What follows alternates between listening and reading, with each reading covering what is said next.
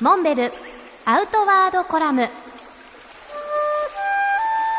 モンベルの辰野勇です。先週はバイオライトという焚き火で発電するストーブアウトドアのキャンピング用品ですけれどもこういったユニークで画期的な品物をご紹介しましたが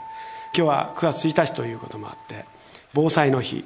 そういったアウトドアグッズがいかに震災の後のライフラインの確保に寄与できるかというお話をしたいと思います。その一つとして昨年の震災の後米国のゴールゼロというこれはソーラーパネル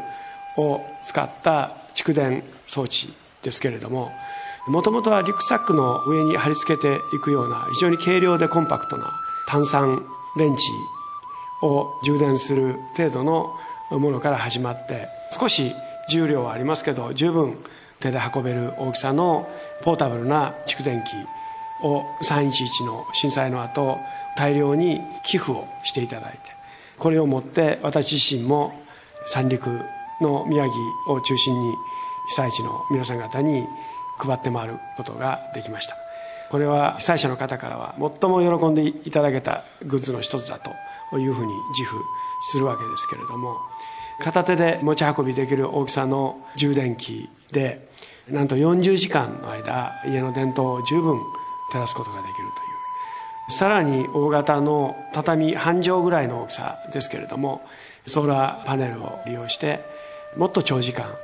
出力の大きいバッテリーも開発されています。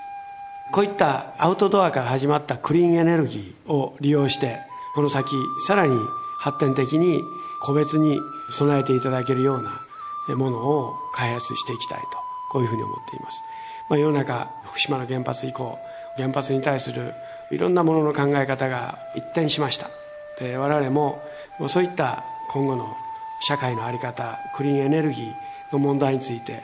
アウトドアから発信できるそういった品物づくりを提案していきたいというふうに思っています。